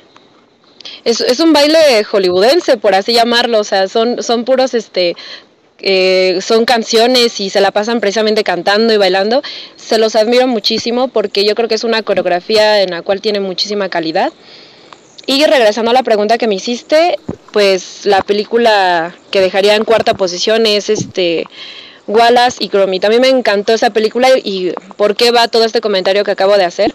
Me gustó mucho esa película por el tema pues del amor, ¿no? Que este Wallace se enamora de esta de esta señora y también tiene que ver mucho con la, con la trama de los de los vegetales. Entonces, este pues no sé, más que nada yo creo que me voy por el por lo que me hace sentir la película, ¿no? Aquí me hizo sentir el romance y que Wallace estaba enamorado de esta señora. La verdad es que no recuerdo su nombre, pero fue lo que me atrapó. Igual que con, con cada una de, los, de las posiciones que he dejado en mi top, pues esa sería mi cuarta posición. Perfecto. Sí, definitivamente Wallace y Gromit, otra vez retomando el tema de Wallace y Gromit, eh, una gran película que Arman Studios se la rifó, así que muy buen, muy buena hazaña, Laura, me sorprendiste. Mi querido Alan García TV, tu puesto número 4, bueno, tu cuarta película que tienes en tu lista. Al rato haremos el top, pero tu cuarta película, amigo. Ahora, amigo, antes que nada, ¿ya te diste cuenta que Coraline y Wallace y Gromit son las más votadas aquí? Es impresionante. Las más repetidas, amigo. Sí, definitivamente. ok, aquí voy a, voy a resaltar algo y antes de irme contigo con tu película, tanto Wallace y Gromit como Coraline, y pueden ir a las estadísticas, a todo, son las películas más vistas y tengo entendido premiadas. Chance me equivoque, pero son las más vistas y más aclamadas por el público. ¿Por qué? Porque tanto Arman Studios como Laika no han recaído en lo que son las secuelas, no ha recaído en lo que son reboots, remakes, etcétera son completamente originales y solo se quedan con un proyecto para no tener ningún antecedente. Entonces yo creo que ese es el reconocimiento que se le da, la originalidad y sobre todo que los llevan a su manera, a su mundo. Así que también tiene que ver la creatividad. Así que mi querido Alan, tu cuarto puesto en tu lista. Bueno, amigo, que hasta la fecha no han hecho secuelas, pero que yo sepa ya está anunciada la de Pollitos en Fuga 12. Entonces, si ya van a empezar con secuelas, siento que ya no van por un buen camino. Pero ahí, ya pasando a la siguiente película, sería Frankie Winnie. Este. Okay. Igual, en cuestión de. Siento que en esta película volvemos a ver lo mismo que el cadáver de la novia. Una película tétrica, pero, que tiene un trasfondo que te da un mensaje, como bien lo dijo el buen Adrián. Y recalquemos que vuelven a hablar sobre sobre Frankenstein. Ya lo habíamos visto en el extremo de Jack, ya lo habíamos visto en el cadáver de la novia, y aquí en Frankenweenie refuerza. Siento que también es una historia ya bastante quemada, pero que siento que en Frankenweenie lo, lo supieron hacer de una manera excelente, ya que no fue un hombre, sino fue un animal. Y, y a detalle cómo te lo muestran de cómo él hace el experimento y cómo usa los rayos de, de- del cielo para poder crearlo, es impresionante. A pesar de que también al final que salen los monstruos porque le roban su idea y todo esto, eh, yo digo que es una historia que, que se debería explotar un poquito más porque siento que actualmente ha quedado mucho en el olvido. Fue una película que en su momento sí, hablaron de ella, pero ahorita ya es muy raro que alguien te diga, ¿sabes qué? Quiero ver Frankenweenie. Quedó en el olvido. Pero por lo menos para mí esa esencia. Definitivamente. Definitivamente yo siento que ahora sí que Frankie Winnie es una gran película. Ahora, ojo, también tiene que ver la relevancia que le tomaron y la importancia que le tomaron. Disney Studios la distribuyó y de hecho Frankie Winnie es de Disney. Entonces yo siento que Frankie Winnie no le dieron el enfoque necesario. Yo siento que es por ello que no es tan conocida. Entonces tengo entendido que ahí sí, sí se pasaron en no darle tanta promoción como realmente no la pintaban. O sea, tal grado de que ya la pasaban en Disney XD, imagínate. Entonces realmente yo siento que Frankie Winnie es una película muy muy buena. La animación es brutal y el ahora sí que el efecto de cámara que utilizando y ahí yéndonos a datos técnicos, el efecto de cámara que utilizaron fue totalmente a blanco y negro, que eso me encantó. Me hizo remontarme a las épocas antiguas, en donde estaba la serie de los monstruos, en donde estaba Frankenstein y un montón de personajes icónicos que ahorita no recuerdo mucho, pero sí le apostaron al buen contenido y no lo potencializaron, tristemente. Pero qué bueno que la pusiste en el cuarto puesto. Estoy muy de acuerdo contigo, mi querido Alan García. Adrián, en tu lista, tu cuarta película, el cuarto proyecto que consideras bueno. Eh, sería la de Pollitos en Fuga. Ok. Eh, para mí, para mí, Pollitos en Fuga es una película que eh, me ha gustado mucho en cuestión de que, bueno, las, las veces que yo le he visto, eh, me, hace- reír mucho, ¿no? Pero a la vez este, me, me, con- me conmueve porque, como hace rato lo dijo este, eh, mi querido Alan, este, ya, bueno, ya, ya, él, él, mencio- él mencionó que, que, por, que por cuestión de, de cómo, de, de cómo, de cómo se, de cómo se ven las gallinas, este, eh, pues sal- sal- salvando su pellejo, ¿no? Para poder vivir, ¿no? Entonces es una, es una de las partes que creo, bueno, al menos a mí me, a mí me enseña que, eh, pues, pues obvio, pues somos, eh, prácticamente somos, yo, yo, bueno, yo, yo considero que nosotros somos el depredador número uno para los, para los, dem- para los animales eh, porque pues, eh, eh, eh, pues somos, ¿cómo, cómo te puedo decir? Mm, ya me trabe, perdón, ya me trabe. Bueno, este Una amenaza para ellos, amigo. Una amenaza, es- bueno, sí. sí, esa- exactamente, sí, som- somos una amenaza, ¿no? Porque pues en, en- en esa, en esa película nos, de- te, te repito, nos, nos, de- nos enseñan a, a- yo creo que a, a valorar la naturaleza, ¿no? La, la- la vida animal, ¿no? Porque creo que en algún, en algún momento somos injustos, ¿no? Con, con, este, con, con la vida. No sabemos apreciar lo que, lo que tenemos y creo que es una, a la vez es una película muy cruel. Entonces, este, eh, lo, lo que me, lo que me encanta de esa película es el final, ¿no? Porque pues al final de cuentas, eh, pues ya tienen a sus pollitos, son felices, viven tranquilos. Entonces, eh, pues yo creo que tiene sus, sus, sus momentos de, de, sus momentos se podría decir dramáticos, pero a la vez este feliz. Un, final feliz, se podría decir así.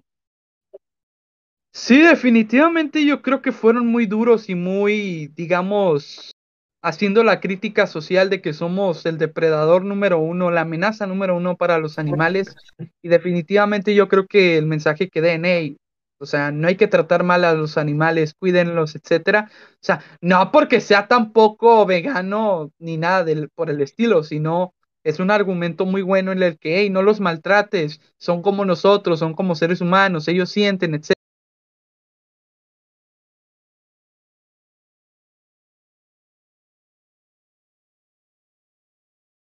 etcétera. Cuarta película que considera relevante. Em, con mi cuarta película, creo que ya hablamos de ella hace rato, es este la de Jimmy el Durazno Gigante y la verdad a este momento no, no quiero tener algo más que aportar más allá de lo que ya hablamos y bueno, ya saben mi opinión acerca de la película. Ok, ok, ok. Pues mi cuarta película, mis queridos hermanos, mis queridos amigos del podcast Intenta Callarme by Victor Rose, es Paranorman. Y ya lo comenté la vez pasada en el stream que salió fallido. Paranorman a mí se me hace una película del estudio Laika muy buena porque ahí le apostaron a lo que es la comedia y a lo que es el terror. Realmente hicieron cómico el terror. En pocas palabras, lo hicieron cómico. ¿Por qué? Porque trata de que un niño pues como es Norman, que ve espectros, que ve espíritus, como muchas personas han existido en esto. O sea, si es una persona que conoces, que ve espíritus, que platica con ellos, etc. Entonces, para entonces Norman ve a su abuelita ya fallecida, platica con ella y baja con su mamá y le dice, mira, mamá, mi abuelita hizo eso. ¿Dónde, Norman? ¿Tu abuelita? Sí, ah, tu abuelita ya murió, Norman. ¿Cómo que ya murió? Sí, ya murió. Ella ya no vive. Entonces realmente se ve como Norman vive en este mundo en donde solo él ve a los espectros, donde él solo ve a, pues digamos, a los muertos. Entonces realmente Norman se encuentra en este dilema de cómo le puede hacer. Entonces hay zombies, hay cosas, etcétera. Utilizan mucho el, el factor comedia y sí se me hace una gran película que al rato en el top la voy a acomodar porque sí realmente merece estar en mi lista. Laika ahí sí le apostó al buen contenido y tengo entendido que ahí no utilizaron tanto animación stop motion con figuras, sino ya lo hicieron con figuras de arcilla, así que sí se me hace una gran película para Norman. Ahora sí, mi querida Laura, ya para concluir la lista, irnos al top 5. ¿Tu puesto número 5 o el proyecto número 5 que tengas en tu lista que consideres relevante? Hola, hola, pues mi quinta posición, yo creo que la conocen mucho y seguramente les va a gustar, sería la ovejita Shaun. ¿La recuerdan? sí, cómo no. sí, es una película muy buena, la verdad también pues de ahí fue que eh, sacaron también sus series. Yo la conocí únicamente por la serie de televisión, hasta que sacaron su película precisamente. Este, Desconozco quién fue el, creador realmente de esta ovejita. Creo que ustedes son los expertos en eso. Pero igual, pues eh, yo creo que como eh, una espectadora más, me gusta mucho por eh, porque es una ovejita intrépida, que de igual forma pues tiene como muchos obstáculos que tiene que lidiar del día a día y su inteligencia que es la que resalta sobre las demás. Realmente es un personaje muy este muy gracioso. Y no sé justamente sería como de mis películas favoritas inclusive em, visuales. Hablando de, de, lo que estaban comentando hace un ratito del durazno gigante que yo no le quiero echar este más piedritas a esa película pero a mí tampoco me gustó. Entonces yo creo que esta ovejita se me hace un poquito más este amigable en ese aspecto con unos este unos creadores muy buenos eh, con el moldeo de la, de la plastilina, no sé, fue lo que me gustó. Y la dejaría en mi top 5. Es muy buena. Perfecto, pues mira, Shaun la ovejita, qué bueno que la mencionas y brutamente no la puse en mi lista porque sí es un proyecto que yo reconozco que sí lo hicieron muy bien. Igual, le apostaron al buen contenido utilizando elementos sencillos como lo es arcilla, plastilina. Entonces realmente, híjole, ese estudio que hizo Shaun la ovejita, igual ahorita me lo confirman qué estudio fue. Pero realmente, repito, es una gran película. Eh, formó parte de la infancia de muchos. Yo siento que marcó un gran precedente en la animación, así que muy buena tu, tu película, mi querida Laura. Mi querido Alan García TV, el quinto, el quinto proyecto que tienes en tu lista. Definitivamente, amigo, El extraño mundo de Jack. Ya, creo que me, me faltaba yo hablar de esa película. ¿Por qué? Porque retomando el tema de los demás, una película brillante, una película que supieron hacer muy bien a los personajes, una película que tiene su lado tétrico, pero a la vez eh, se puede decir feliz o familiar, que es eh, en la etapa de la Navidad. Este, musicalización también. O sea, todo el soundtrack de esa película desde que inicia hasta el final y cómo lo, lo hicieron como una obra, obra musical dramática. Eso también está, es impresionante. Ah, Los eso yo no lo, yo no lo recordaba, ¿eh? Que utilizaban música para todo, ¿eh? Y sí, fue muy, muy bueno. Sí, amigo, o sea, es, es una película que, que lo que va pasando te lo va contando con, con música, como un teatro musical. Y eso para mí es un punto muy importante en la película. Pues mira, definitivamente yo siento que El extraño mundo de Jack es una película muy buena y qué bueno que mencionas el factor musical. Sabemos que han habido demás proyectos con este mood, digamos, musical, donde hasta cierto punto suele ser tedioso que para todo te lo cuenten cantando. Me ha pasado en demás películas que están enfocadas más a Broadway que otra cosa. Entonces, específicamente esta no se siente pesada por la musicalización, por el soundtrack, por las temáticas que utilizan en la canción. Por ejemplo, cuando Jack quiere volverse Santa Claus para hacer una Navidad a su manera, pues la canción que dice ¿Quién es? ¿Quién es? Tararararara, ta ta, ta ta ta tara. O sea, fue una gran película, una gran canción. Y de hecho, comentando del juego de La Mansión Embrujada de Disneyland, utilizan como fondo el soundtrack de... O sea, son canciones que a la par son conocidas por muchos. Si nadie conoce la película, por lo menos conoce la de... O sea, realmente es una gran, gran película que marcó un presente muy bueno y aparte, vuelvo y repito, Tim Burton tuvo que ver en este proyecto y hizo que ese proyecto fuera magnífico, así que muy bien, mi querido, mi querido Alan García TV. Adrián, Aparte, tu última película, a ver, ¿qué ibas a comentar, amigo? ah, algo rápido, amigo. Aparte, date cuenta y las canciones del extraño mundo de Jack se han vuelto icónicas. Ya que, por ejemplo, aquí en México, no sé si pasa allá en Tijuana, amigo, pero aquí cada año en casas o en lugares ponen canciones del extraño mundo de Jack. Pues mira, aquí en Tijuana sí, eh, repito, y ya lo toqué ese tema la vez pasada. Yo creo que están modernizando el extraño mundo de Jack con disfraces, con soundtracks, con temática y sobre todo como es ciudad fronteriza la mía, Tijuana, sí se llega mucho a ver el soundtrack que lo ponen en Halloween sobre todo o en Navidad. Hay mucha gente que le gusta ambientar su casa tipo el extraño mundo de Jack versión Navidad y eso realmente es muy muy rescatable y muy muy bueno porque se vuelve icónico hasta cierto punto. Así que para mí sinceramente sí es un gran proyecto que merece estar en las grandes ligas. Pero bueno, ya al rato, en unos momentos más, vamos a elaborar nuestro top a nuestra manera.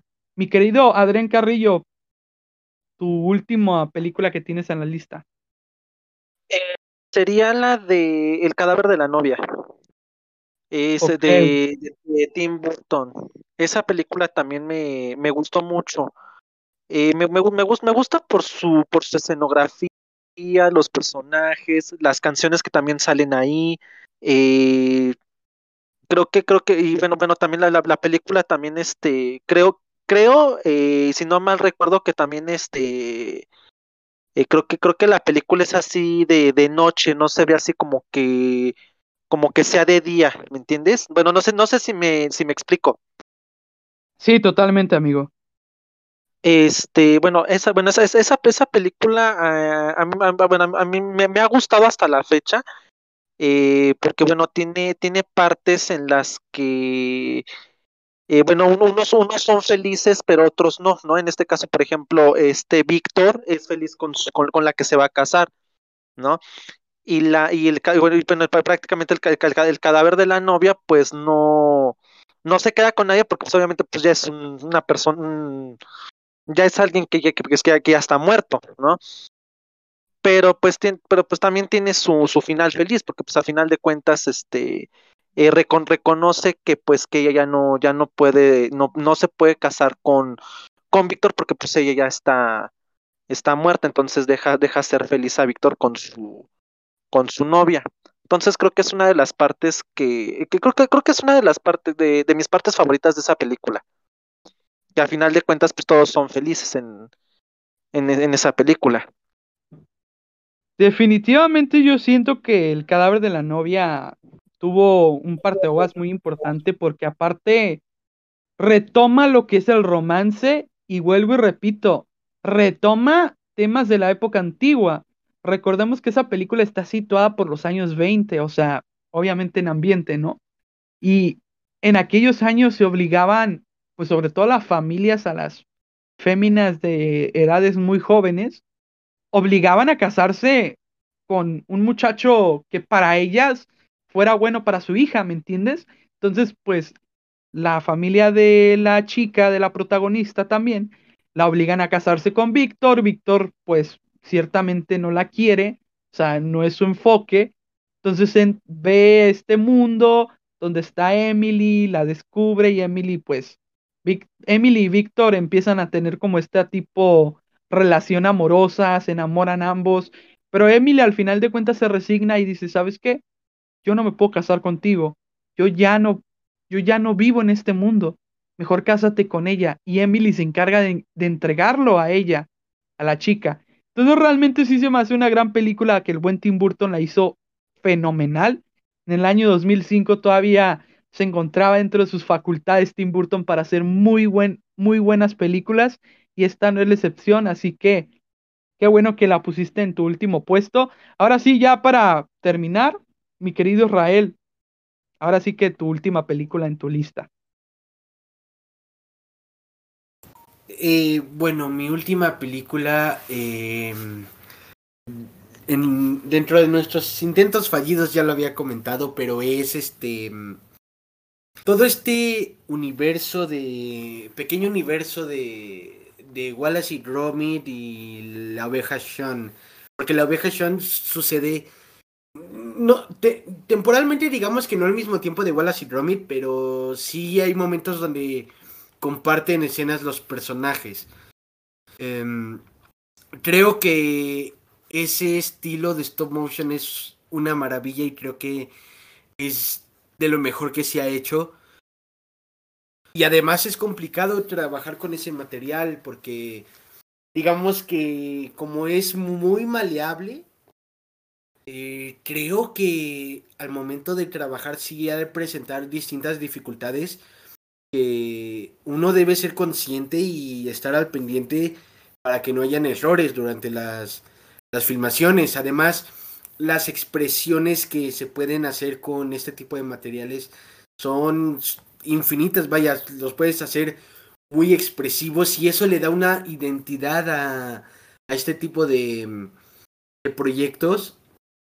Y, por ejemplo, en comparación a otros materiales como lo, como lo es este, eh, no sé, tal vez Paranorman o El extraño mundo de Jack, donde ya son eh, un material más rígido, eh, creo que de cierta manera se vuelve un obstáculo para las libertades en cuanto al movimiento. Entonces, además de que narrativamente, aunque llegan a ser muy simples, lo que es Wallace y Gromit y Sean, eh, me parece que cumplen su objetivo muy bien, que es entretener y son muy divertidas. Creo que de menos yo, cuando he llegado a verlo en la televisión o en el cine, eh, yo no me he encontrado en ningún momento donde me aburro o, o, que lo quito para ver otra cosa. O sea, entonces siento que está, es un producto muy bien hecho y que se ha ganado un lugar como uno de los mejores productos en cuanto a stop motion actualmente.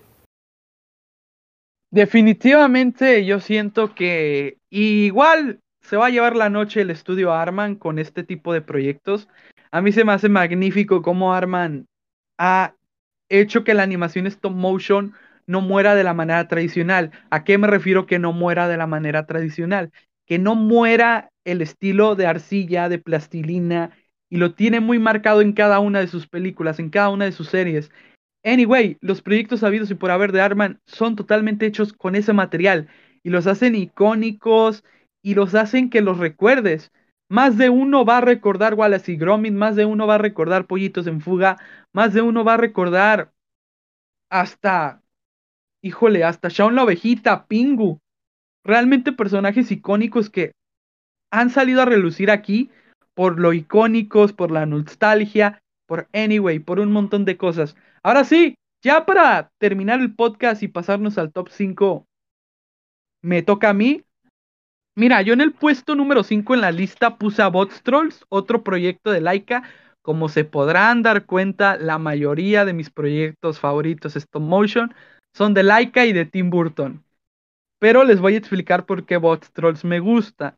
Porque Bots Trolls es una película muy buena que igual me tocó ver en su pleno apogeo cuando se, estrenó recién. Y realmente se me pareció magnífico el concepto porque trata de unos pequeños trolls, estos pequeñas criaturitas que viven en una caja. En esta caja cada una tiene una personalidad. Por ejemplo, si tú te encuentras una caja de zapatos, hay un Bots Trolls que es totalmente como si fuera un zapatero, por decirlo así, y trae tacones y todo, y cada objeto que encuentra que es un zapato, se obsesiona con él y, y lo guarda. Otro ejemplo también está Oil Can, que significa boquilla de aceite. Este pequeño animalito chiquitito, bonito, pues es bueno porque tiene aceite y así ayuda a arreglar a este tipo de, de cosas que necesitan aceite. Y está Egg, huevo. Vaya la, redundancia porque huevo, ¿no? Pero huevo es el, pues digamos el humano, ¿no? Porque pues de niño fue huérfano, fue abandonado, no lo quisieron pues digamos adoptar, mantener y los bots lo adoptan como huevo. Y realmente los bots trolls tienen este vínculo familiar con huevo porque lo protegen y todo. Y del otro lado del mundo real, porque ellos viven en una alcantarilla, está el alcalde del sombrero blanco, fíjate, o sea, haciendo un poquito de paréntesis, que, perdón por lo que voy a decir, pero qué pendejada tan más grande es lo del sombrero blanco, porque un güey de sombrero rojo quiere el sombrero blanco, quiere ser el alcalde. O sea, el villano es un güey con vestimenta roja y quiere vestirse de blanco, o sea, para ser el alcalde, digo, o sea, está cagado y está turbio hasta cierto punto, pero por otro lado es icónico porque pues le mete comedia y también, o sea, no saturan de comedia, en comedia está perfecto. Hay una escena que me gusta mucho cuando este tipo de sombrero rojo ya está pues en el mandato. Y otra cosa, aparte de que está en el mandato, quiere eliminar a los trolls. Porque los trolls, pues digamos, son una amenaza para todos. Porque pues en la ciudad se vocea de que, ay, es que los trolls son animales agresivos, quieren acabar con todo. Y luego aparte, se sabe en la historia de huevo, ay, tienen secuestrado a huevo y de alguna manera lo quieren salvar entre comillas, pero no lo terminan salvando porque pues el, el cabrón del sombrero rojo lo quiere, los quiere eliminar.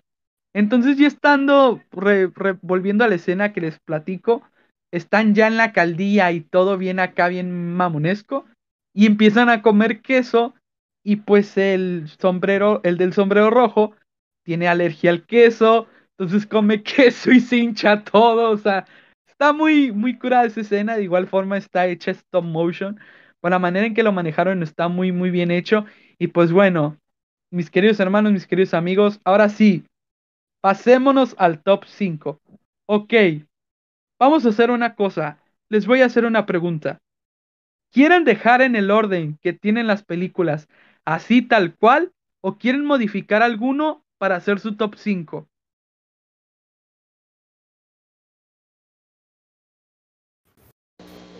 Yo, Yo lo dejaría digo. así. Ay, perdón.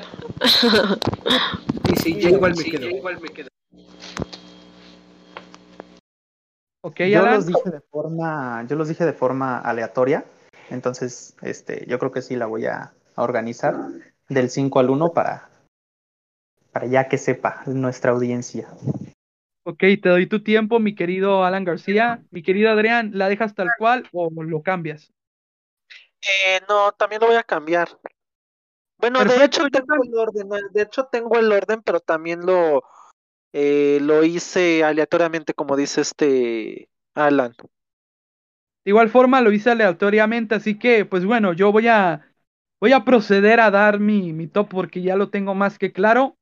En el puesto número 5 pongo al extraño mundo de Jack, porque definitivamente es, como comentamos, es una gran película, pero hay mejores películas que merecen estar en puestos altos, así que en el puesto número 5 extraño mundo de Jack, en el puesto número 4 te pongo a Bots Trolls, se me hace un proyecto bastante bueno, bastante interesante, que Laika le estaba apostando al buen contenido.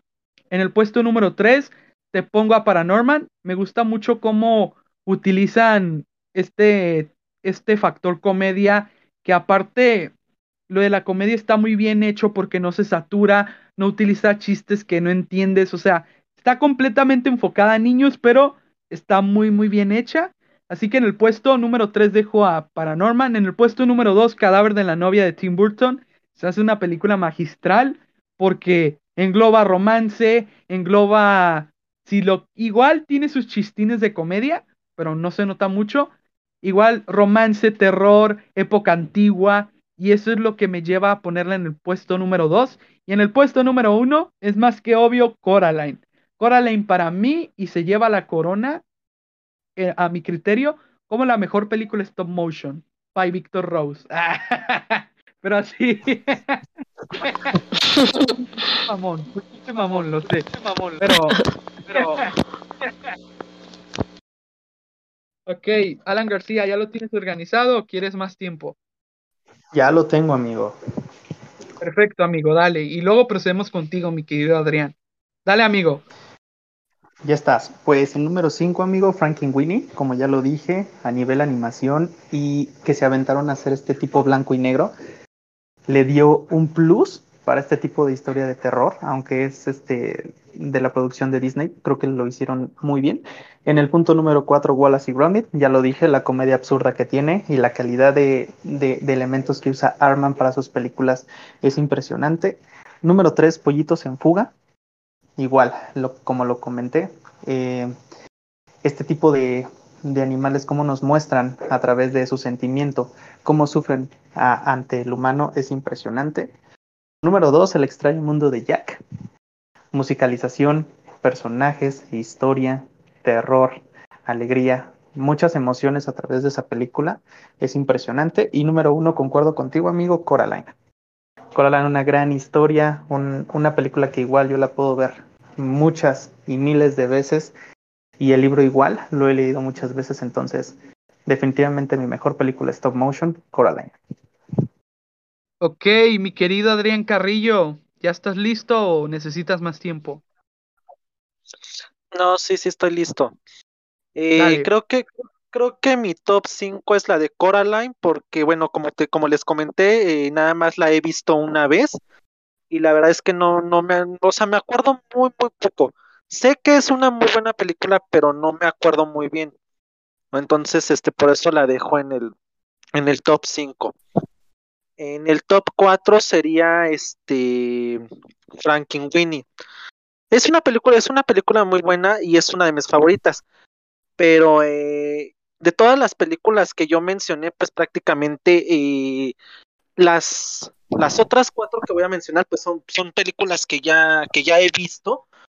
Y este, y creo yo que este, que hay una película que es una de mis favoritas y que me encanta mucho y creo que pues merece estar en el primer lugar. Eh, Perfecto. en, el top 3 sería Pollitos en Fuga. A pesar igual también de que es una de mis favoritas, eh, creo que tiene excelente este, Excelente, excelente escenografía, buenos personajes. Y bueno, eh, pues es una película que me ha hecho reír mucho y la, la dejaría en el número 3.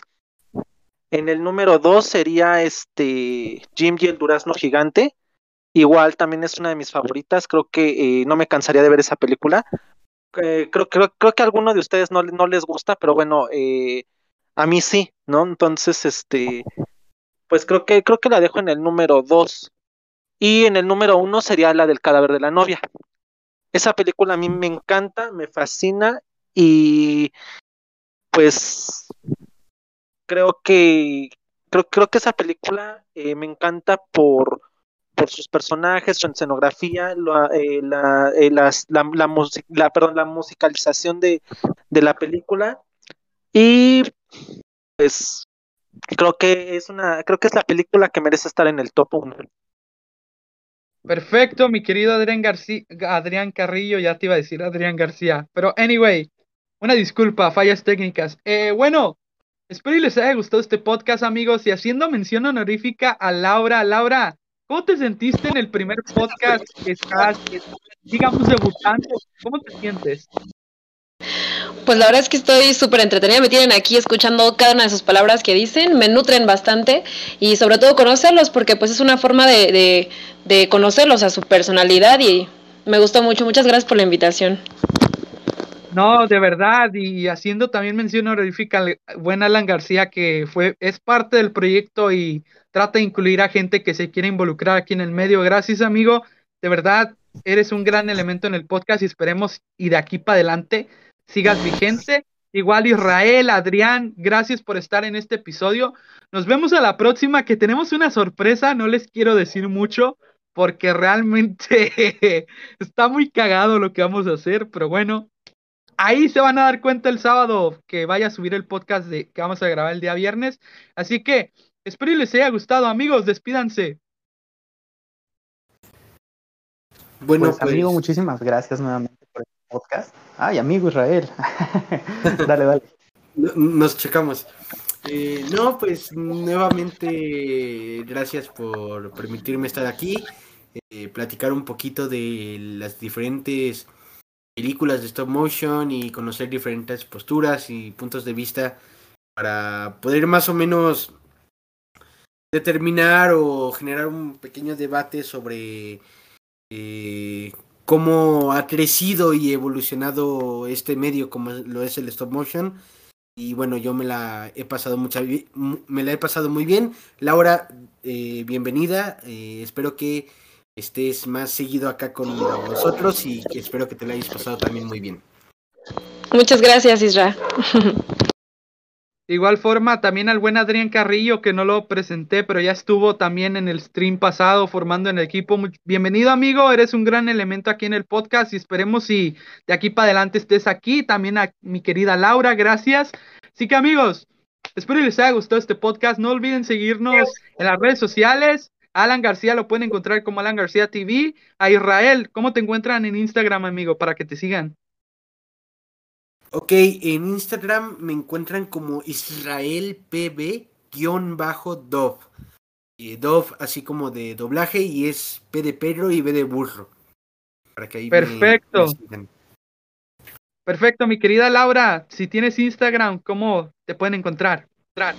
Hola, hola, sí, pues aparezco como I Love It Venus y bueno, eh, en cada pues palabra va intermedio un este guion bajo y al final un punto. Ahí me pueden encontrar. Perfecto, mi querido Deren Carrillo, si tienes Instagram o alguna red social que te puedan seguir, ¿cómo te pueden encontrar, amigo?